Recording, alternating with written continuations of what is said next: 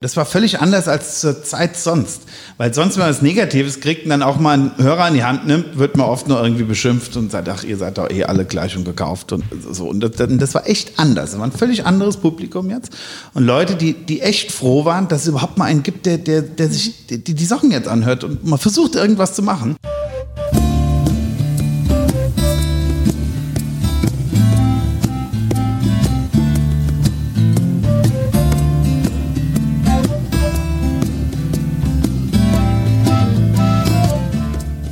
Willkommen bei Sei du CDU, dem Podcast der CDU Wiesbaden. Mein Name ist Anja Schöpe und ich treffe mich hier mit spannenden Menschen in der und rund um die CDU in unserem so schönen Wiesbaden. Ich möchte von Ihnen wissen, was Sie machen, warum Sie es machen, wie Sie denken und was Ihnen wichtig ist. Und mich interessiert dabei auch, wie sie denn eigentlich so funktioniert, die Politik.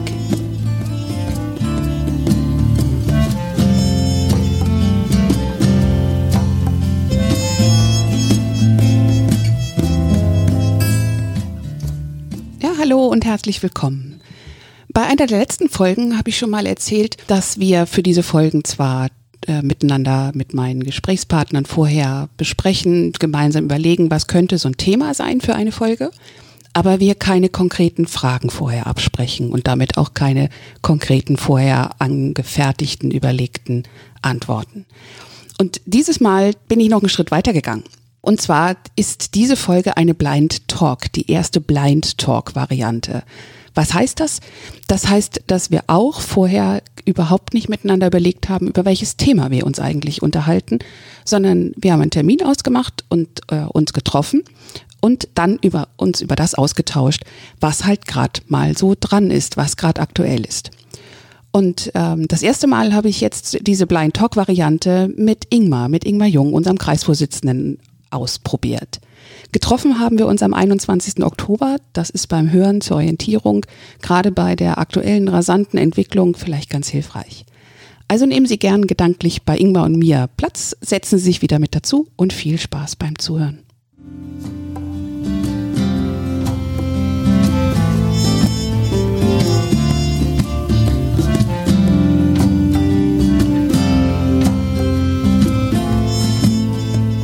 Hallo Anja. Wir sitzen jetzt in der Kreisgeschäftsstelle Wiesbaden und wir probieren heute mal was Neues aus. Eine Blind Talk Folge. Ja. Wir haben vorher nicht abgesprochen, auch uns gar nicht ausgetauscht, worüber wir uns eigentlich unterhalten, sondern wir treffen uns und wir unterhalten uns über das, was ähm, einfach gerade mal so dran ist. Und, ja, ich bin äh, sehr gespannt. es ist, äh, ich weiß nicht, wie es dir geht, es ist natürlich Corona. Auch wenn man sich mhm. das vor ein paar Wochen vielleicht anders gewünscht hat, dass es jetzt so in der zweiten Oktoberhälfte nicht mehr Corona ist, jedenfalls nicht mehr so, so massiv. Ich bin echt ermüdet, weil ich das Gefühl habe, ähm, gehen Sie zurück auf los, ziehen Sie keine 4000 naja. Euro ein. Das ist äh, die gleichen Themen, die gleichen Interviewpartner in den, in den Talkshows, genauso wie im März. Und es wieder darum geht, ähm, was tun wir, was hilft eigentlich. Ich weiß nicht, äh, wie empfindest du das? Absolut genauso. Der Vorteil ist, dass wir natürlich viel gelernt haben. Also wir haben im, im März natürlich, also wir haben ja alle gar nicht gewusst, wie das läuft. Also wenn ich offen bin, wir haben auch im Bundestag, als der Lockdown kam, geglaubt, dass wir in sechs Wochen wieder ganz normal da zusammensitzen. Also das behauptet ja heute jeder, dass er das damals schon wusste, dass das völlig anders ist, aber die Wahrheit ist eine andere. Ich erinnere mich noch selbst, als ich gesagt habe, lasst uns doch noch wenigstens jetzt mal was beschließen in unserem Verfahrensrecht, das uns ermöglicht, Abstimmungen abzuhalten, wenn wir nicht zusammenkommen. Da wurde mir entgegnet, Herr Ingmann, du hast offenbar den Terminplan der nächsten sechs Wochen nicht im Kopf, da ist gar keine wichtige Abstimmung. Und ja, danach ist ja vorbei.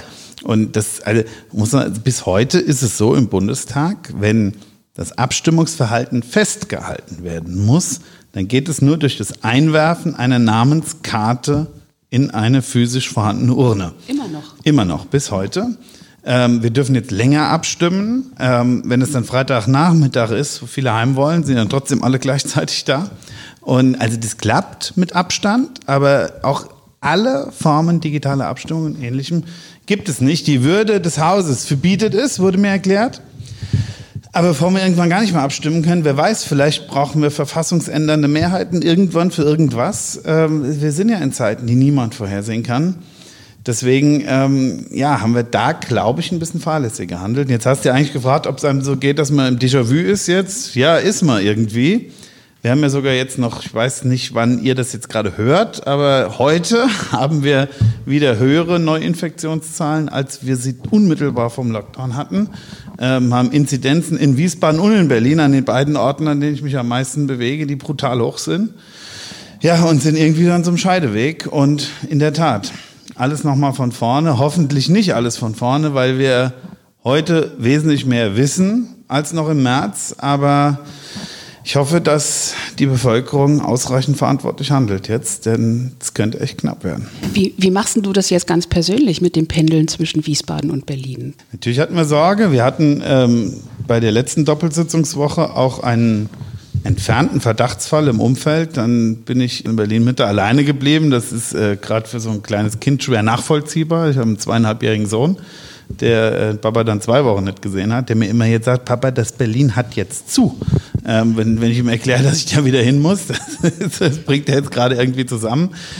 Ja, wir versuchen halt besonders vorsichtig zu sein, weil man natürlich besondere Verantwortung hat. Ähm, in der Tat, also meine, also dass jetzt die Familienquarantäne gehen muss, will kein Mensch. Ähm, dass man da Leute gefährdet, will man nicht. Man hat man das eigene Büro, das irgendwie arbeitsfähig bleiben muss. Man, man kann nicht vollständig vermeiden, dass man Leute trifft. Das ist einfach so. Wir machen so viel wie möglich digital. Ansonsten Abstand, Maske, Hygiene das, äh, was wir eigentlich alle machen sollten. Und beim Reisen, ganz ehrlich, meine Schwiegereltern haben mir jetzt für nächste Woche ein Auto gegeben, äh, weil sie weiß, dass das unter Klimagesichtspunkten und so müssten wir es jetzt auch wieder ganz anders diskutieren. Äh, weil wir irgendwie jetzt alle Sorge haben, uns in so ein volles Flugzeug oder so einen vollen ähm, Zug zu setzen. Ich fahre ja vom Risikogebiet ins Risikogebiet, also äh, volle Dröhnung. Und äh, man versucht da die Risiken wie es irgendwie geht, zu vermeiden, weil wir alle irgendwie einen Beitrag leisten müssen, dass wir die Verbreitung jetzt ein Stück weit stoppen. Ich habe gerade äh, vorhin ähm, auf Facebook eine Nachricht äh, spiegel.de gelesen, dass die AfD gegen die Maskenpflicht im Bundestag klagen will. Ja, das halte ich für möglich. Ich finde es beeindruckend, dass die AfD, die sich immer so als Rechtsstaatspartei, man muss sich doch an Regeln halten, ähm, auftreten möchte, die simpelsten Regeln, die wir gemeinsam vereinbaren und die nun mal im Moment gelten, nicht einhalten wollen. Wir sind wochenlang ohne Maske da rumgelaufen. Ähm, dann hat es natürlich auch am Ende nicht funktioniert. Dann gab es auch einen Fall. Ich weiß gar nicht, ob es mehrere gab.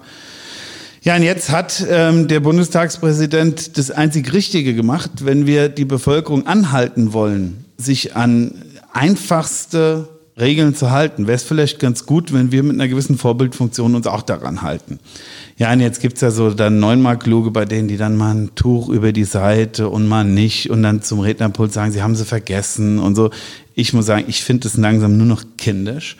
Und es geht darum zu zeigen, dass sie ihre eigenen Regeln aufstellen wollen. Sollen sie klagen, jedem steht der Rechtsweg offen, gar keine Frage.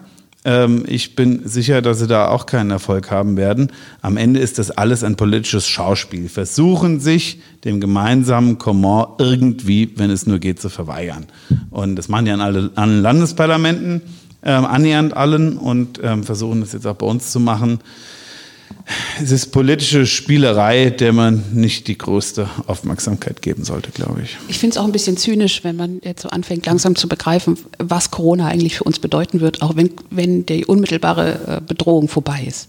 Also in Bezug mhm. auf die wirtschaftlichen Folgen, ähm, auch das Sterben von, äh, von Geschäften, Restaurants und Läden in den Innenstädten, das fängt ja jetzt an, in, den, in der Berichterstattung irgendwie in den Blick zu kommen.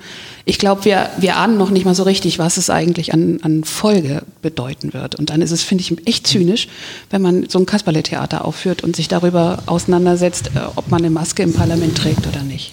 Und das ist ja der Witz letztlich, dass die, die sagen, das ist alles Käse, die Regierung hat sich das alles nur ausgedacht und ihr macht die Wirtschaft kaputt und so weiter, genau die riskieren mit ihrem Verhalten ja, dass wir erneute wirtschaftliche Einschränkungen bekommen. Das ist ja das Absurde an alle, weil wenn die weiter ähm, sich an gar nichts halten, dann wird die Gefahr immer größer, dass wir eine, eine Verbreitung kriegen und dann irgendwann Maßnahmen ergreifen müssen, die, die für die Wirtschaft auch wieder besonders einschneidend sind. Ich meine, das sind so die letzten zwei Wochen gewesen, wo äh, deutlicher aus unterschiedlichen Fraktionen äh, des Bundestags ähm, auch gefordert wurde, dass das Parlament wieder das äh, entscheid die entscheidende Instanz werden sollte. Dass also quasi äh, es nicht sein kann, dass Entscheidungen ähm, die Bundesregierung mit den MPs zusammentreffen und die Parlamente überhaupt keine Rolle mehr spielen. Man hat ein bisschen den Eindruck, äh, das kann doch nicht sein. Also das, als ob ihr da jetzt so vor euch hinarbeitet und mit Corona nur mittelbar zu tun habt. So, so klingt das ein bisschen als Abnehmer, wenn man sowas etwas hört. Als ob euch quasi eure Entscheidungsbefugnis weggenommen wurde. Und äh, wie siehst du das? Ja, das ist ehrlicherweise ein bisschen hochgezogene Debatte. Also wir haben ja jetzt so eine sogenannte vereinbarte Debatte, damit der Bundestag auch angemessen darüber beraten kann. Ähm, das ist natürlich richtig, dass alle wesentlichen Dinge, die entschieden werden, im Bundestag beraten werden müssen und auch im Bundestag entschieden werden müssen. Das ist die Teilung, die unsere Verfassung so vorgesehen hat. Jetzt muss man auch ehrlich sagen, bei allem, was der Bund entscheiden kann, waren wir natürlich unglaublich eng beteiligt, weil wir das gesetzlich beschließen mussten. Dann haben wir gewisse Möglichkeiten an die Regierung gegeben, aber die auch immer bei einer Verlängerung nur mit Zustimmung des Bundestages und auch Bundesratsbeteiligung und so weiter. Also da, wo wir beteiligt sind nach der Verfassung, sind wir auch überall drin. Die Diskussion ist ja aufgekommen anhand der lokalen Einschränkungsmaßnahmen, die tatsächlich die Bundeskanzlerin mit den Ministerpräsidenten besprochen hat. Wenn man da aber so genauen Wert auf Zuständigkeit legt, muss man sagen, dafür ist der Bund halt überhaupt gar nicht zuständig, sondern dafür sind eben die Länder zuständig.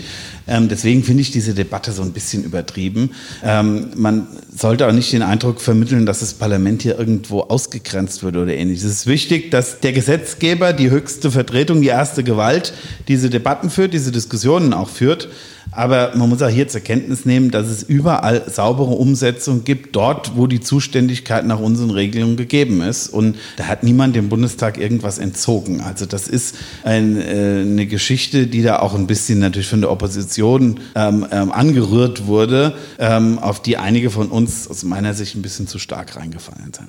Es ist auch ein bisschen Wasser auf die Mühlen der Querdenker und Co., Klar. die äh, irgendwie sowieso verbreiten wollen und auf dem Brett surfen. Ähm, Frau Merkel Merkel oder wer auch immer dann hinter, äh, im Hintergrund verfolgt größere Pläne und äh, will letztlich das machen, was sie für richtig hält. Und wenn man dann so eine Diskussion anfacht und den Eindruck erweckt, das Parlament äh, ist komplett ausgeschaltet und eigentlich dann äh, das, was uns als Bürger repräsentieren soll, dann ist das wirklich schädlich, würde ich mal sagen. Absolut, weil die sich ja voll darauf stürzen. Das ist ja der Witz immer an denen, die glauben, dass da, ich will, will das Wort für Verschwörungstheoretiker eigentlich vermeiden, aber ich sage es jetzt mal trotzdem, damit du weißt, wovon ich spreche. Ähm, also die, die, die, erklären ja immer, man muss doch mal auf die Fakten hören, sind aber gleichzeitig ähm, immer gerne bereit, alle Fakten, die nicht gerade in ihr Weltbild passen, vollständig auszublenden. Zum Beispiel wie die eben besprochenen äh, Entwicklungen. Und da muss ich sagen, mich überrascht es schon krass, weil es konnte mir noch keiner von denen erklären, glaube auch, dass man die nicht ausgrenzen soll, dass man auch mit denen reden muss, dass man sich auch anhören muss. Ich habe da einige Anfragen. Manchmal wird es dann echt schräg, dass es dann auch nicht mehr geht. Es kann mir noch kleine, keiner erklären, welchen Plan diese Frau Merkel da eigentlich verfolgen soll. Weil also wenn man sich jetzt mal einen Moment zur Seite stellt und die Augen schließt. Wenn mir einer gesagt hätte, es gibt da so eine Pandemie in 2020 und das ist alles ganz schlimm. Die Regierung wird, um die Wirtschaft zu schützen, das verheimlichen, wird es kleinreden, wird uns nicht über die Gefahren aufklären und so weiter. Und, und, und da wird es eine große Protestbewegung geben, die sagt, ihr lasst uns alleine, ihr klärt uns nicht auf, welche Gefahren der Bevölkerung tatsächlich drohen. Das hätte ich für Möglichkeiten, so ein Szenario. Dass es aber eine große Protestbewegung gibt, die sagt, es gibt gar keine Pandemie und nur aus Jux und Dollerei fährt diese Regierung jetzt mal die Wirtschaft vollständig an die Wand, weil es irgendwie Spaß macht. Also das, die Fantasie hatte ich vorher nicht, muss ich ganz ehrlich sagen. Und das, das ist was, was mich irgendwie beschäftigt, was so unlogisch ist. Ja, warum sollten die es tun? Außer, also wenn man jetzt vom Chippen spricht und ähm, Impfpflicht über Bill Gates, der irgendwie da jetzt die Macht haben will. Äh, ja, das sind irgendwelche, und jetzt hört man ja auch immer wieder von, äh, von, von Kinderopfern, die da in irgendwelchen Museen in Berlin, also da wird es ja vollkommen absurd. Äh, die, die versuchen, halbwegs realistisch zu bleiben, können eigentlich gar nicht erklären, warum das jemand so tun sollte. Was mir noch am schlüssigsten erscheint, ist ähm, die, die Überlegung, dass man einfach die Wahrheit für so unerträglich hält, weil es uns ja auch ähm, in, in unserem Sicherheitsgefühl ja so massiv trifft, äh, was wir gerade durchmachen. Also dieses, uns geht es gut und uns kann eigentlich nichts so richtig angreifen und ähm, wir sind da alle auf dem richtigen Weg und plötzlich merkt man von eben auf jetzt, wie fragil natürlich, wie das Leben immer ist, aber man äh, überlegt sich das ja nicht jeden Tag. Und das merken wir halt, und weil es ja überall äh, massiv reingeht in den Konsequenzen. Es ist ja nicht, ist ja mit keiner anderen Krise, die wir irgendwie erlebt haben, gleichzusetzen das scheint mir noch das Logischste, dass das einfach so ein, so ein psychologischer Reflex ist. Ich brauche irgendwas, was mir die, also was vielleicht auch schlimm ist, aber nicht so schlimm wie, wie das, äh, wie es offensichtlich wirkt, diese Unsicherheit und diese Unbeherrschbarkeit. Und wenn ich, und dann irgendwas Absurdes an, an Teufel an die Wand malen und dann habe ich aber wenigstens ein klares Feindbild. Und dagegen mhm. kann ich was tun. Und äh, dass es wirklich im Sinne von Selbstschutz unbewusst natürlich so, eine, so ein Leugnen ist. Und dann braucht es ja irgendwie eine andere Erklärung. Wobei ähm, ich mir auch vorstellen kann, äh, jetzt am Wochenende waren die Querdenker ähm, hier auf dem Marktplatz, ähm, waren wenig Leute, die da standen. Aber da sind auch die Typen, die dann da auf der Bühne stehen, die einfach das gerade schick finden, dann irgendwie auch mal gehört zu werden und ein Publikum zu bekommen. Das sind ja auch Gibt's die, die auch. bei vielen Bewegungen dann immer wieder aufkommen. Ähm, aber ich finde diese, diese Erklärung mit dem Feindbild, das man braucht, äh, nicht so ganz unschlüssig. Also klar, damit kann man, also ein Feindbild oder ein Sündenbock halten ja oft ganz gut her ähm, für äh, die Erklärung auch eigenen Übels. Ne? Das ist ähm, übrigens ein äh, ein, ein, Stilmittel, mit dem die AfD ja ganz bewusst spielt. Ne? Die sucht ja sich Bevölkerungsgruppen aus, die gewisse Nachteile haben und liefern denen gleich noch den Sündenbock dafür. Das ist ja super, wenn man einen anderen hat, der dafür verantwortlich ist. Ähm, auch wenn persönliche Verantwortlichkeiten immer oft sehr vielschichtigen alt sind, aber das sind dann einfache Erklärungen. Genauso ist mit dem Feindbild. Politik funktioniert ja auch ehrlicherweise immer viel einfacher mit klaren Ordnungen und klaren Feindbildern. Als ich, als ich angefangen habe, mich für Politik zu interessieren, da haben, das kennen, jetzt werden die JUler die Augen verdrehen, die das von mir seit 20 Jahren kennen. Also immer so, früher hat man CDU gewählt, damit Helmut Kohl Kanzler bleibt und die Russen nicht kommen. Das war noch relativ einfach. Ja. Heute ähm, sind die Erklärungen doch wesentlich komplexer und vielschichtiger. Und da ist es natürlich schön, wenn man so ein Feindbild hat und wieder klar erklären kann, sagt, dagegen geht's und alle marschieren, Helm eng schnallen und fertig. Ne? Das ist, äh, das, das macht Kommunikation einfacher und das bringt Leute auch zusammen, verstehe ich ja sogar. Aber wenn man dann einen Schritt weiter denkt, jetzt an der Stelle, dann wird es doch echt ein bisschen schräg. Und ja. Was sind das so für Zuschriften, nicht jetzt nur in Richtung Querdenker oder, oder Verschwörungstheoretiker, sondern generell äh, in, in dieser Zeit, den letzten Wochen, Monaten, die sich so erreichen? Wo, mit was wenden sich die Menschen an dich? Also ehrlicherweise mit allem. Also es war ja, als, als wir den Lockdown hatten, hatten wir die absolute Mega-Hochphase in Bürgeranfragen. Ähm, da haben wir wirklich einen ganzen Tag äh, recherchiert und Antworten gemacht. Ich habe unheimlich viel telefoniert. Ähm, und da muss man sagen, habe ich echt, also in der Anfangsphase, eine völlig andere Erfahrung gehabt, als ich sie erwartet hätte. Weil oft hat man so, die Leute die wenden sich an einen, meckern über vieles, sagen, ach, die Politiker alle da vollgestopft mit Geld und korrupt und ähm, machen ja nur für die Lobby und so. Also, gibt auch gute Zuschriften, aber das sind so die Klassiker der, der negativen Zuschriften. Da sind viele Stammkunden dabei. Und am Anfang haben sich dann Leute gemeldet, die echt Sorgen hatten. Ne? Also die auch, die oft geschrieben haben, ich habe noch nie einen Politiker angeschrieben, aber jetzt habe ich ein Problem und hilf mir bitte. Und auch wenn man denen ja oft gar nicht helfen konnte, dass sich allein einer hingesetzt hat, sich die Probleme angehört hat und dann mal angerufen hat, ähm, hat oft total positives Feedback gegeben. Und das war völlig anders als zur Zeit sonst. Weil sonst, wenn man was Negatives kriegt und dann auch mal einen Hörer in die Hand nimmt, wird man oft nur irgendwie beschimpft und sagt, ach, ihr seid doch eh alle gleich und gekauft und so. Und das, das war echt anders. Das war ein völlig anderes Publikum jetzt. Und Leute, die, die echt froh waren, dass es überhaupt mal einen gibt, der, der, der sich die, die Sachen jetzt anhört und mal versucht, irgendwas zu machen. Ähm, das, das, war, also das war eigentlich eine sehr angenehme Erfahrung. Das hat so richtig Spaß gemacht, muss ich sagen, weil man gemerkt hat, man, es, das, ist ein echter Dialog, in dem man da eintritt. Ja, jetzt ist es, ähm, also ist es natürlich jetzt wieder weniger als am Anfang. Aber jetzt sind halt auch so harte Verschwörungstheoretiker teilweise dabei, ähm, die also auch mir unterstellen, ich sei mit Bill Gates im Bund, ich würde ihn ja gerne mal kennenlernen, aber ich habe natürlich noch nie mit dem eine Vereinbarung treffen können. Ähm, und ja, also das, da merkt man, das schwächt sich so ein bisschen ab, aber ich habe heute noch Kontakt zu einigen aus der ersten Phase. Ich habe sogar dann, als es etwas besser war, mal wieder welche besucht. Inzwischen machen wir leider gar nichts mehr ähm, an, an oder praktisch gar nichts mehr an Präsenzterminen.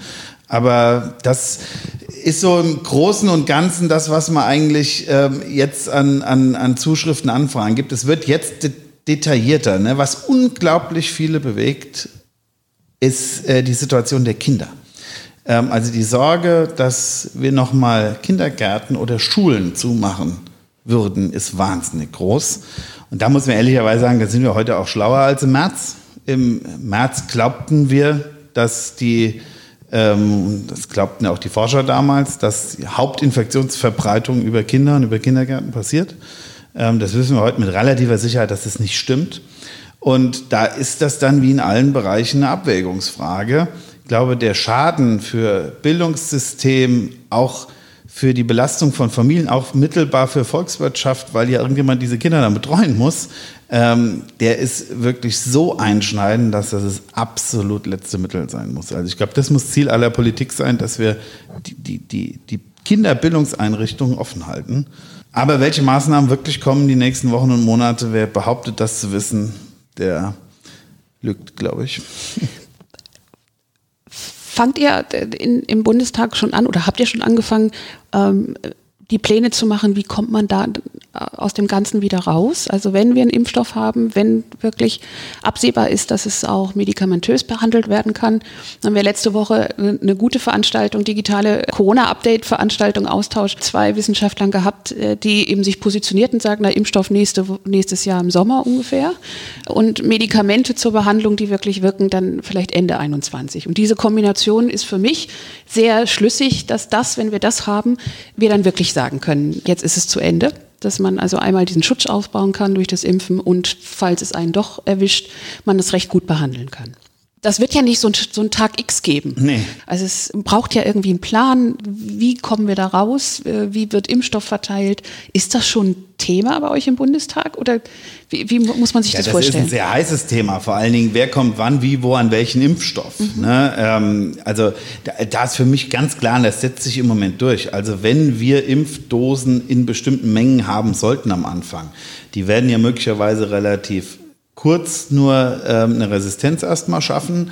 Die äh, werden auch nur eine gewisse Sicherheit schaffen, aber die werden es schaffen, dass man für die, die geimpft sind, ein relativ normales Leben zurückkommt. Dann müssen wir natürlich erstens die Risikogruppen und zweitens die, die wir mal als systemrelevant äh, definiert haben. Als allererstes das Pflegepersonal, das Krankenhauspersonal, äh, die Katastrophendienste äh, und, und die, die, die, die Erzieherinnen, äh, die Lehrerinnen und Lehrer. Das, ich glaube, das sind, sind die Gruppen, die da mal als allererstes drankommen, weil die ja in der Lage sind, unser gesellschaftliches Leben wieder halbwegs aufrechtzuerhalten. Und ja, wann, wann wirklich? Ähm, die waren ja recht optimistisch, die beiden letzte mhm. Woche, denen wir zugehört haben. Ich glaube, beim Impfstoff waren die sogar noch etwas früher. Ähm, insbesondere bei der medikamentösen Therapie, ob das wirklich Ende nächsten Jahres schon klappt, äh, weiß ich nicht. Ich glaube aber, so ganz einfach so wie früher wird es so schnell überhaupt nicht mehr. Also das aus den Köpfen rauszukriegen. Äh, mir hat neulich eine Virologin erzählt, ihre Oma hätte schon immer ihr als Kind beigebracht, du darfst niemandem die Hände geben und wer das angefasst hat, das Besteck, der, der, das darfst du nicht mehr anfassen und so weiter, weil die die spanische Grippe noch erlebt hat. Das hat bei der nachgewirkt bis ins hohe Alter. Ne? Und wir haben das natürlich alle wieder vergessen kollektiv. Aber ähm, also irgendwo habe ich das neulich gelesen, ist jetzt nicht von mir das Beispiel, aber da hat auch jemand gesagt, naja, dass jemand die Kerzen auf der Geburtstagstorte auspustet und wir danach diese Torte in Stücken unter allen anderen verteilen, die da stehen. Also ich kann es mir im Moment nicht mehr vorstellen, weil, wir, weil, weil, wir einfach eine, eine, ja. eine, eine, völlig andere Wahrnehmung bekommen ja. haben. Und also das ist einfach äh, back to normal. Weiß ich nicht, ob ich glaube, das wird, wird wieder, also wird, wird, ich will jetzt nicht den Begriff neue Normalität, weil das, das, damit meint man das, was wir im Moment machen, ähm, eher als feststehenden Begriff, aber es wird, also es, es wird nicht ganz so werden wie vorher. Es wird sich was verändert haben. Ich habe letzte Woche im, im, Fernsehen auch ein Interview gesehen mit einem Hotelbetreiber aus Mecklenburg-Vorpommern. Da ging es um das Beherbergungsverbot. Aber er erzählte, bei uns darf man nur mit Kindern wohnen. Mhm. Und da sagt er, ist natürlich immer, also der ganze Sommer war auch gut ausgebucht. Und da ist immer Highlife. Äh, Bude immer voll und zig Kinder. Wohl ein ziemlich großes Hotel. Und er erzählte, dass sie sonst immer, äh, das fand ich so sympathisch formuliert, er sagte, naja, wie es bei Kindern halt so ist, äh, es kommt immer entweder oben oder unten irgendwas raus. Mhm. Und er sagte aber diese Saison so gut wie gar nicht kaum irgendwelche Kinderkrankheiten, äh, alles, was irgendwie den Körper verlassen kann. Äh, und er, er äh, hat das auf die Hygienemaßnahmen zurückgeführt. Und, er, und da sagte er auch, das ging natürlich dann um ein anderes Thema, aber es so am Rande fiel dann auch die Überlegung, naja, vielleicht lernen wir auch ein bisschen was daraus für unser ganz normales Leben und wann sich eigentlich was überträgt und auf was wir achten sollten. Ich weiß nicht, wie es dir geht, also wenn ich jetzt irgendwelche alten Filme sehe, wo, wo Menschen ganz normal eng beieinander sind, das kommt einem vor, wie, wie irgendwie, da erzählt jemand von vor dem Krieg so ungefähr. Ich habe gestern äh, ein Video gesehen von einem Musikkonzert von letztem Jahr. Da sind vielleicht 30.000 Leute, weil ich habe gesagt, das waren die Wahnsinnig. Ja, das, also wenn man da mal einen Moment zurückdenkt, hat man es natürlich selbst und findet es auch irgendwie ganz cool wieder, aber es fällt einem auf. Mhm. Ne? Das ist ähm, und also möglicherweise werden wir Bilder auch erkennen an vor Corona, nach Corona. Mhm. Ähm, äh, in Zukunft werden, also ich denke, unser Kind war, war, kam ein bisschen zu früh auf die Welt, weshalb alle vor zweieinhalb Jahren, die ihn im Krankenhaus besucht haben, ähm, so eine OP-Maske getragen haben. Wenn wir die Bilder heute sehen, de denken wir jetzt schon, später wird jeder sagen, guck, der ist bei Corona geboren. ja, was gar nicht stimmt. Ja, aber weil, weil das irgendwie, weil man die, diese Assoziationen hat. Und in der Tat, also äh, mir geht es auch, ich glaube schon, dass das natürlich auch wieder stark zurückgeht, aber wir haben eine, eine andere Wahrnehmung und, und also auch ein, ein anderes Aufpassen irgendwie. Und wir werden es ja jetzt sehen, ob deine These stimmt. Die Grippesaison fängt jetzt an. Ne? Ähm, und wir haben eine jährliche Grippewelle. Ähm, ich glaube auch, dass die dieses Jahr anders ausfällt. Wir werden ja jetzt die, äh, die Gelegenheit haben, es zu überprüfen. Die Grippesaison kommt jetzt ähm, und die jährliche Grippewelle könnte unter den Hygienevoraussetzungen, die wir jetzt haben, möglicherweise vollständig anders ausfallen. Ähm, die Impfquote wird wahrscheinlich auch viel höher sein ähm, als sonst. Ich habe schon gehört, ist gar nicht so leicht. Ähm, also ich habe einen Termin nächste Woche. Gibt wohl schon einige, die gar keinen Termin mehr im Moment bekommen. Jetzt ist es ja schon deutlich über ein halbes Jahr her, dass du den Kreisvorsitz hier in Wiesbaden übernommen hast. Was würdest du sagen, was ist gut gelaufen in diesen acht Monaten also wenn du mir damals gesagt hättest, ich übernehme äh, den Kreisvorsitz in der CDU und wir kommen dann direkt in eine Pandemie, das, also, da hätte ich dich äh, für verrückt gehalten. Aber es ist ja tatsächlich so, wir haben ähm, das ganze Team bei uns über die Geschäftsstelle und der ganze Kreisvorstand und so arbeitet jetzt seit einem halben Jahr digital. Ne? Wir hatten eine Kreisvorstandssitzung in Präsenz am, ich glaube, 19. Februar. Die konstituierende, ähm, stimmt. Genau, das ja, war genau. die konstituierende und seitdem haben wir uns alle nur noch äh, über Bildschirme gesehen, mhm. außer jetzt mal, äh, wie wir beide gerade auf Entfernung. Aber ähm, da, also das ist natürlich völlig anders gelaufen, als ich mir das damals vorgestellt hätte ich glaube, es war eine super Entscheidung, dass wir gesagt haben, wir legen alles auf Eis, was wir an äh, Programmprozess geplant hatten und machen daraus eine komplette Online-Geschichte.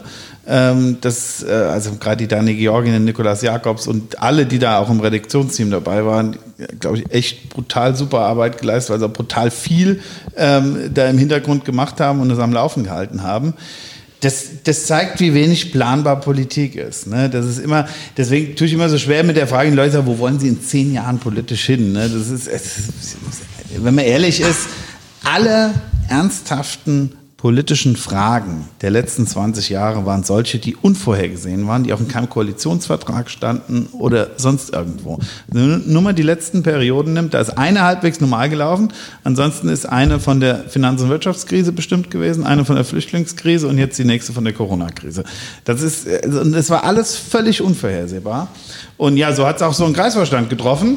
Ähm, aber ich meine, wir haben ja weitergearbeitet und wie gesagt, ich glaube, mit dem Programm äh, waren wir vorbildlich gegenüber allen anderen. Jetzt äh, sind wir gerade dabei, eine Liste aufzustellen. Ähm, der, der siebene Ausschuss hat schon gemacht. Ich glaube, dass wir da auch sehr interessante und gute Signale setzen, dass wir da ein Stück weiter sind als andere Parteien, die gerade ihre Listen aufstellen. Aber äh, jetzt äh, kämpfen wir gerade darum, dass das nächste. Wir kämpfen jetzt gerade darum, dass dieser Parteitag stattfindet, weil eigentlich Veranstaltungen über 100 Personen nicht mehr stattfinden dürfen. Parteitage sind da grundsätzlich ausgenommen. Aber ähm, es ist nicht ganz so einfach. Insofern sind die Aufgaben völlig anders, als äh, ich das vor acht Monaten geglaubt hätte.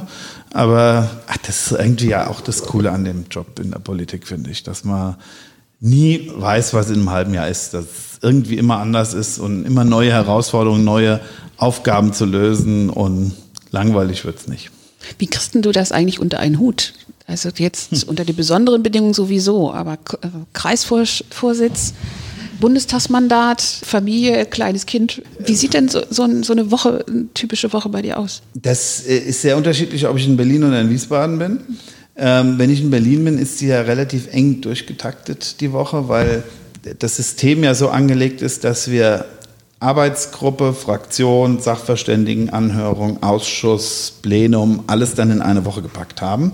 Da gibt es einen sehr festen Ablauf, ähm, der jetzt zu langweilig ist, um in einem Podcast zu erläutern, aber das ist, die, also die Sitzungswoche läuft immer sehr ähnlich ab.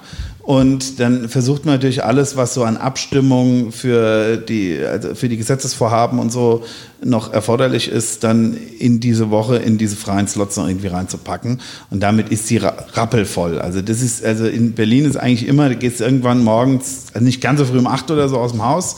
Und äh, ich komme echt relativ selten mal vor elf oder so heim. Ähm, die klassischen Abendveranstaltungen finden da halt auch nicht statt, aber trotzdem ist da einfach genug zu tun. Da mache ich dann wirklich auch meine inhaltliche Arbeit, für die ich zuständig bin. Das ist ja, hier im Wahlkreis bist du ja allzuständig. Äh, Im Bundestag ist es schon ein bisschen anders. Da mache ich ähm, vor allen Dingen das materielle Strafrecht und ähm, den gewerblichen Rechtsschutz, also Patentrecht, Markenrecht, Designrecht. Und dann noch eine kleine Zuständigkeit als Co-Berichterstatter für das Weinrecht. Da gibt es auch gerade eine Reform. Das hat ein bisschen mit meinem familiären Hintergrund zu tun. Das macht natürlich besonderen Spaß, weil man sich da mal auch fachlich, äh, für, den, für den fachlichen Hintergrund ähm, noch etwas besser auskennt als bei anderen Themen. Ähm, und ja, da, das ist eigentlich in Berlin. Und wenn ich in Wiesbaden bin, ist es halt völlig anders. Äh, hast du angesprochen, da ist natürlich der Kreisvorsitz, der ähm, gerade in Vorbereitung auf so eine Kommunalwahl auch ein gewisses naja, einen gewissen Anteil des Tages natürlich beansprucht. Allerdings so ein Bundestagsabgeordneter kümmert sich eh auch immer um die eigene Partei. Also deswegen ähm, ist es jetzt an Zeit vielleicht gar nicht mehr. Aber es ist natürlich an Verantwortung, Organisation doch mehr geworden. Es macht super Spaß, aber es nimmt ein Stück Zeit weg. Ähm, jetzt muss man ehrlicherweise sagen, dieses Jahr ist es so, dass das, wovon Politiker eigentlich leben, der ständige Austausch draußen mit den Bürgern auf Veranstaltungen, auf Festen, auf den Kerben, die wir überall haben, auf dem Wiesbadener Weinfest, ist natürlich alles weggefallen. Das ist für unser Geschäft brutal schwierig. Aber es hat natürlich Zeitslots auch ein Stück frei gemacht. Ja, so, so dass man das einigermaßen hinkriegt. Und was ich sagen muss, die zunehmende Digitalisierung in, in, in den Sitzungen, hilft natürlich jemandem, der an zwei Orten lebt, äh, brutal, weil es völlig egal ist, wo du bist. Du musst nur dein Tablet aufschlagen und los geht's. Wir haben vorher schon unser Papier komplett, das war ein Riesenvorteil, wir haben unser ähm, Büro komplett papierlos gemacht, vor Corona schon. Wir haben gesagt, wir probieren es jetzt mal ganz radikal mit absolutem Papierverbot. Das war ein Segen, ja, weil das jetzt in der Corona-Zeit, als wir am Anfang alle im Homeoffice saßen, überhaupt keine Umstellung war. Ja. Also wir hatten alle unsere Geräte einfach und konnten normal weiterarbeiten. Jetzt komme ich von deiner Frage irgendwie weg, ne? wie, das, äh, wie das so oft ist. Du wolltest eigentlich wissen, wie man es alles unter einen Hut bringt. Ja, ähm, irgendwie kriegt man das in den Tag rein.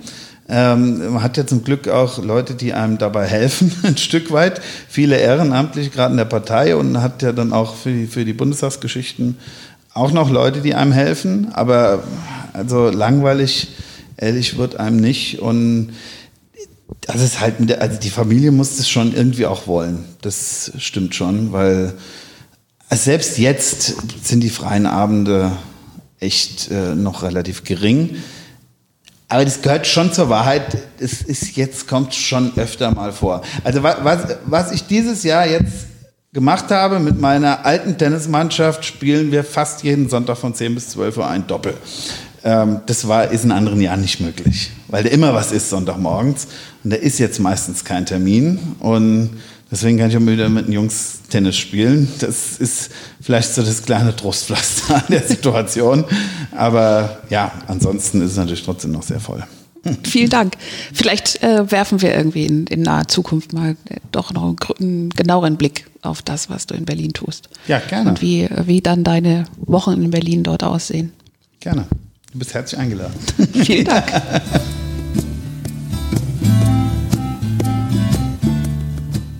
Ja, vielen Dank, Ingmar, für dieses Experiment, unsere erste Blind Talk-Folge.